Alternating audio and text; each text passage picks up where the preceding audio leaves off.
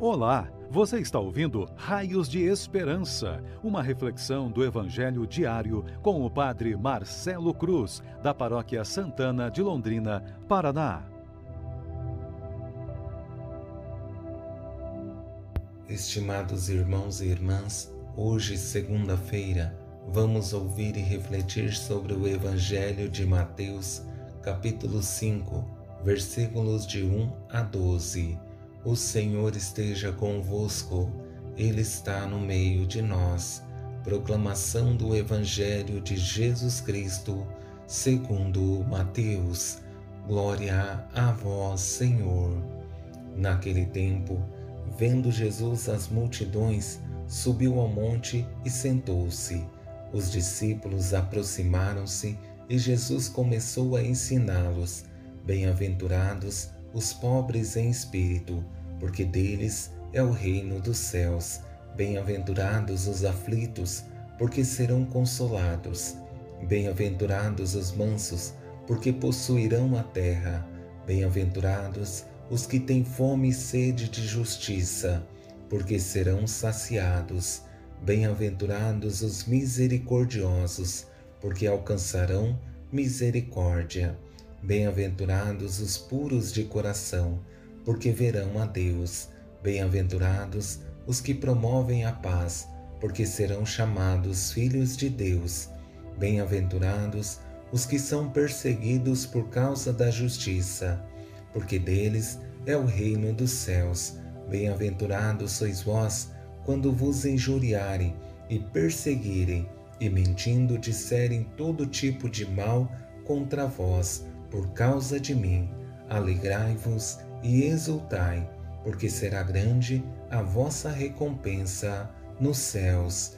Palavra da salvação. Glória a vós, Senhor. Estimados irmãos e irmãs que nos acompanham por nossas redes sociais, fazer a experiência da meditação diária do Evangelho é uma oportunidade de trazer em nossa reflexão os frutos de nossas orações e, ao mesmo tempo, isso traz grande alegria, porque ao nos acompanhar, sinto que estreitamos laços e juntos podemos caminhar ao encontro desse Deus que nos ama. Mas tenho certeza de que estamos rezando muito para que esse tempo difícil acabe e possamos voltar à nossa vida de comunidade em sua plenitude que está nos fazendo falta, mas acredito que depois dessa pandemia poderemos colher bons frutos em virtude de nossa perseverança na oração e no testemunho de nossa fé, não somente por meio de palavras, mas com nossas atitudes. Diante do Evangelho que ouvimos, percebemos no ensinamento de Jesus sobre as bem-aventuranças como um caminho de salvação em que vamos nos trabalhando para nos configurar com esse Deus que nos ama. É evidente que cada passo que damos vai nos ajudando a sermos cristãos melhores e nos configurar melhor com esse Deus que quer estar presente em nossas vidas.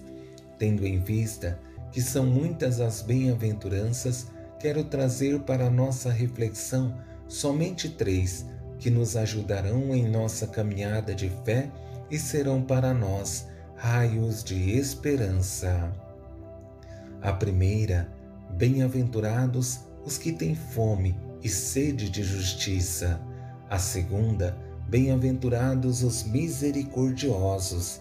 E a terceira, bem-aventurados os puros de coração ao nos depararmos com a primeira bem-aventurança, em que Jesus diz as seguintes palavras: Bem-aventurados os que têm fome e sede de justiça, porque serão saciados.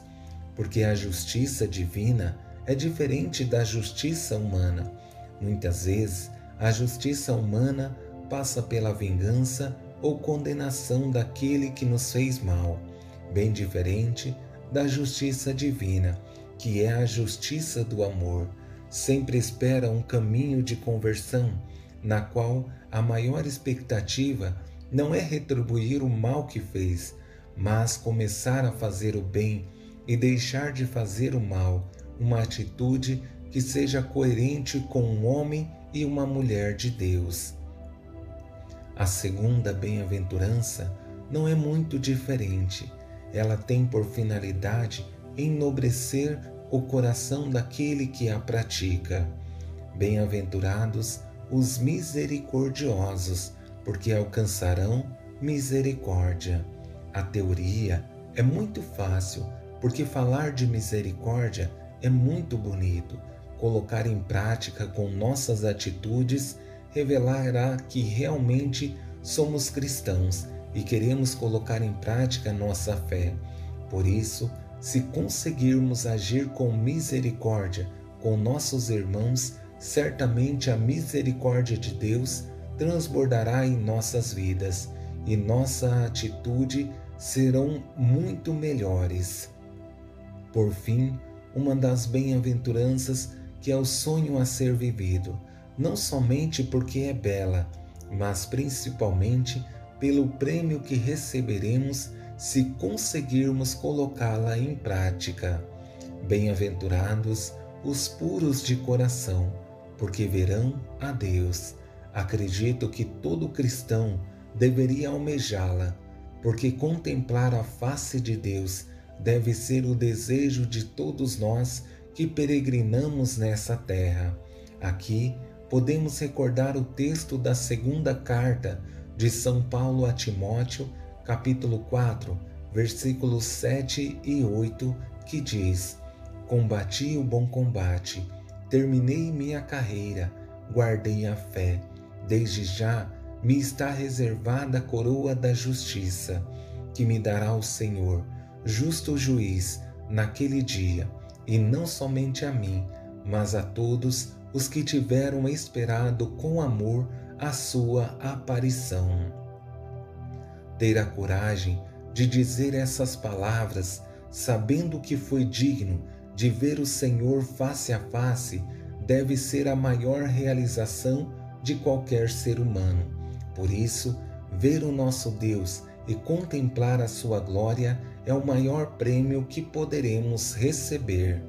Espero em Deus que através dessas bem-aventuranças que destacamos, possamos continuar o nosso caminho, tendo a certeza de que esse Deus que nos ama quer continuar agindo em nossas vidas e transformando o nosso jeito de ser e de agir para que sejamos pessoas melhores para esse mundo.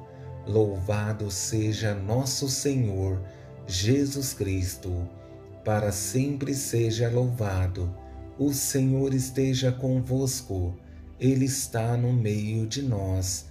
Abençoe-vos, Deus Todo-Poderoso, Pai, Filho e Espírito Santo. Amém.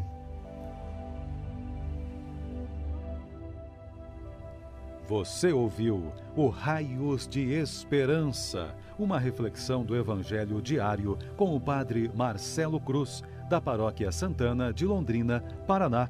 Se esta mensagem lhe fez bem hoje, compartilhe com seus amigos.